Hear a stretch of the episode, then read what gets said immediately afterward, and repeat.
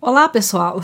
Recentemente eu fiz a leitura na íntegra do conto A Queda da Casa de Usher, do Edgar Allan Poe, e hoje eu venho com a análise dele. Vou falar um pouquinho mais sobre ah, os aspectos teóricos desse conto, porque ele foi muito importante, ele, ele ainda é muito importante para a literatura moderna, para o conjunto da obra do Edgar Allan Poe, é, principalmente porque dialoga com os pressupostos teóricos que o autor propõe lá naquele texto Filosofia da Composição. É um texto também importante, é um conto importante também para a ressignificação do terror, né, da literatura de terror na modernidade. E além disso, esse conto serviu de inspiração para o Julio Cortázar escrever o seu conto Casa Tomada, que também já analisei aqui no canal. O Edgar Allan Poe já está batendo recorde no canal de tantas aparições que ele tem aqui. Talvez é o autor que mais apareça no canal. Por isso hoje eu não vou me delongar em biografias, né, em falar um pouco da vida dele, eu já vou direto ao conto, que foi publicado no ano de 1839 e de uma maneira geral, né, para quem não acompanhou o conto, para quem ainda não leu, acompanhe no canal a leitura que eu faço inteira, mas para resumir, basicamente, nós temos um narrador personagem que recebe a carta de um amigo desesperado. Esse amigo precisa vê-lo, é como se ele estivesse fazendo uma despedida mesmo, ele considera que se o amigo não for visitá-lo imediatamente eles nunca mais se verão e o amigo vai. O conto todo é construído numa atmosfera de tristeza, numa atmosfera fúnebre, numa atmosfera mesmo de morte. É, a estação do ano é o outono, que remete muito bem ao fim dos ciclos. Há um, uma melancolia que paira e que acomete o narrador personagem logo de imediato, logo que ele adentra a cena da casa de Usher. O título do conto é A Queda da Casa de Usher, porque o, o local central, né, o pivô de todos os acontecimentos desse conto é a casa. Inclusive, há outra tradução para esse conto, que é a queda do solar de Usher, sendo a palavra solar sinônimo para casa, no sentido mesmo de mansão, que está ligado a uma hereditariedade familiar. E esse solar pertence à família Usher. Essa casa pertence à família Usher. Aliás, pertenceu toda a geração da família Usher morou nessa casa. Mas, no, na contextualização do conto, vivem apenas os dois irmãos gêmeos, Roderick Usher, que é quem escreve a carta para o narrador personagem, e Madeline Usher, sua irmã gêmea. Acontece que a família está arruinada, a família está em ruínas, não em ruínas materiais, mas numa ruína mesmo biológica, porque eles são os dois últimos membros da família. A casa está simbolicamente ligada à derrocada, a ruína da família também está toda com um aspecto muito degradado, muito deteriorado, e os dois irmãos não se casaram, não tiveram filhos, não têm herdeiros, não deram continuidade na árvore genealógica. Então, isso tudo indica que se esses dois irmãos falecerem, a família Usher estará para sempre extinta. E basicamente o conto vai todo desenrolar para esse acontecimento, tá? Então, nós temos um desfecho que, apesar de ter todo um passo a passo que o guia para aquilo que a gente já meio que espera no final, ele tem um desfecho surpreendente pelo modo como ele vai construindo racionalmente os eventos dentro do conto. O Roderick sofre de uma doença dos nervos, é extremamente nervoso, tem uma sensibilidade à flor da pele, todos os sentidos dele são muito aguçados, aguçados para além do normal, principalmente a audição. É, o, o, paladar é muito aguçado, o olfato é muito aguçado, ele tem dificuldade com luzes muito fortes porque incomoda os olhos, mas a audição é o grande pânico dele, porque ele escuta ruídos que não seriam audíveis para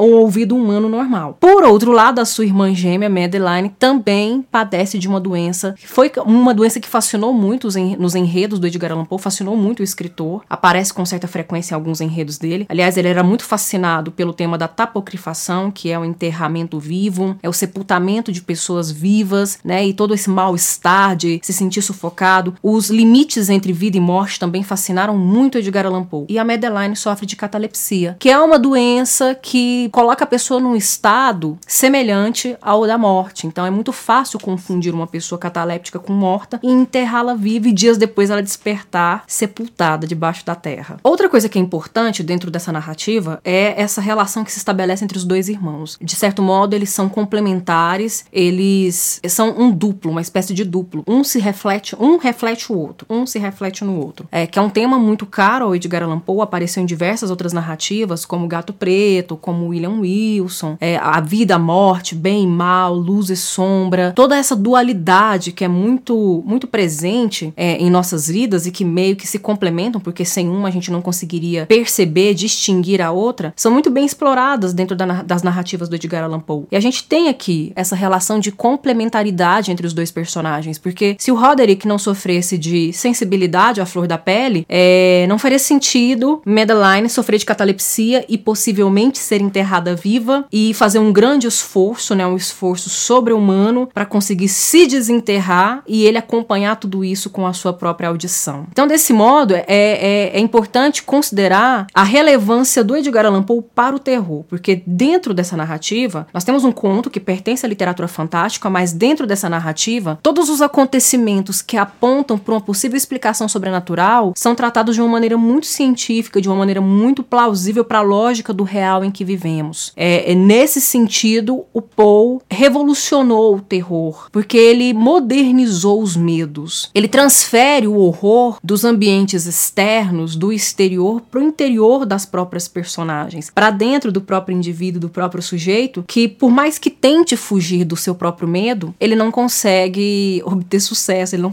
ele não é bem sucedido nessa empreitada. E como vocês já sabem, até pelas análises dos outros contos que já apareceram aqui no canal, é, a morte, a, a, o enterramento prematuro, é, o medo, o horror, são temas recorrentes na obra do Poe. E ele deixa isso muito bem evidente, até pela, pelo campo semântico que ele explora dentro das suas narrativas. Por isso eu vou ler o início, apenas o iníciozinho, mas o vídeo completo, a leitura do conto completa está no canal para vocês acompanharem depois, eu vou deixar o link aqui. Eu vou ler o, o início apenas para mostrar, para marcar as palavras que vão sugerir, que vão apontar para esse desfecho, para essa construção atmosférica tão perturbadora e densa dos contos do Poe. Ao longo de um letárgico, sombrio e silencioso dia de outono, quando as nuvens paravam baixas e opressoras no céu, percorri sozinho a cavalo uma área particularmente desolada da região e, por fim, envolta nas sombras crepusculares que se avizinhavam. Avistei ao longe a melancólica casa de Usher. Então, já no início, de início do conto, você já é introduzida, introduzido numa atmosfera de melancolia, de queda, de derrocada. E é interessante porque o título do conto já nos dá um spoiler. A gente já sabe o que vai acontecer no final, mas a gente continua avançando para ver como a construção dessa teia narrativa produz esse efeito de melancolia, é, de, de, de vetustez, né, de um mal-estar triste em nós leitores. Bem, eu espero que vocês tenham gostado do conto